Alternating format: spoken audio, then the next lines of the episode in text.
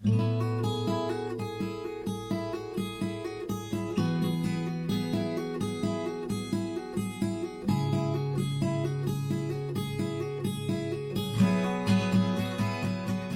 pessoal, a graça e a paz de Jesus a todos vocês. Mais um final de semana chegando. Até aqui o Senhor tem nos ajudado, grandes coisas Ele tem feito por nós e por isso nós estamos alegres. Você está alegre na presença de Deus? Grandes coisas o Senhor tem feito pela sua vida. Como você tem sido alcançado e edificado é, por essas mensagens devocionais? Conta para nós aqui nos, nos comentários e faça com que o seu testemunho alcance muitas pessoas.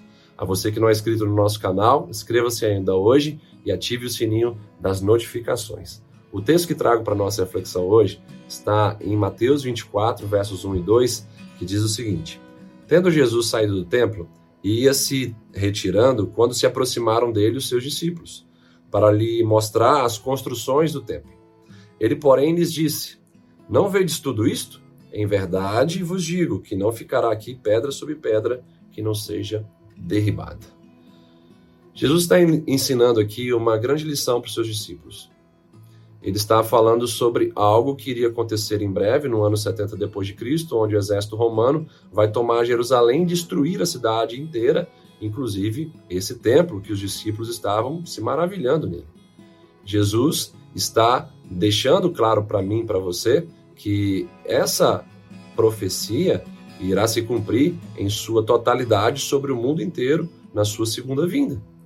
Ou seja, tudo aquilo que é passageiro, terreno, ilusório, material, corrompido pelo pecado, é, corruptível, isso vai ser destruído. E o Senhor Jesus está trazendo para nós algo que nos liberta nesse tempo de materialismo nos liberta em tempos difíceis. Nós estamos vendo a guerra entre Rússia e Ucrânia tirando casas, carros, bens materiais de muitas pessoas. E se a nossa esperança estiver nessas coisas, nós seremos destruídos junto delas. Mas se nós estivermos ajuntando o tesouro no céu, onde nem traça, nem ferrugem corrói, nem ladrões roubam, aí nós estaremos de fato é, direcionando a nossa vida é, para o lugar correto e preservando é, o nosso coração enquanto é, ocupantes dessa morada temporária que traz para nós uma série de desafios, não é verdade? E se a gente não guardar o nosso coração, a gente perde toda a nossa vida. Sobre tudo que se deve guardar, guarda o teu coração, porque dele procedem as fontes da vida. Então Jesus está falando para nós aqui de algo que vai acontecer na sua plenitude no tempo do fim e tudo aquilo que é corruptível será derrubado. E nós precisamos manifestar qual é o reino que está sobre o nosso coração: um reino abalável ou um reino inabalável? Se é o reino de Deus que está sobre nós, certamente nós seremos inabaláveis. É, nós não seremos abalados pelo tempo do fim e as suas grandes tribulações.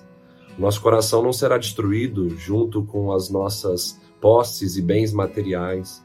Nós não seremos levados juntos é, daquilo que é terreno, é, passageiro e ilusório. Nós estaremos é, firmes em Deus e se fizermos a vontade dele, certamente permaneceremos para sempre. Então guarde bem essa palavra no seu coração. Antes de Jesus falar de qualquer outro sinal para os seus discípulos aqui, ele vai falar sobre isso. Não coloquem o coração de vocês nas coisas dessa terra.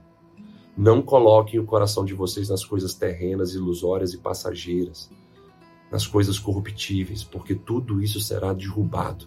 Aquilo que é abalável será destruído, e apenas o que é inabalável permanecerá para sempre. E a nossa fé em Deus, ela é aquilo que nós temos de mais poderoso e que certamente vai nos fazer permanecer firmes até o fim. Que Deus te abençoe, um ótimo final de semana até a próxima devocional, se assim o Senhor nos permitir. Um grande abraço.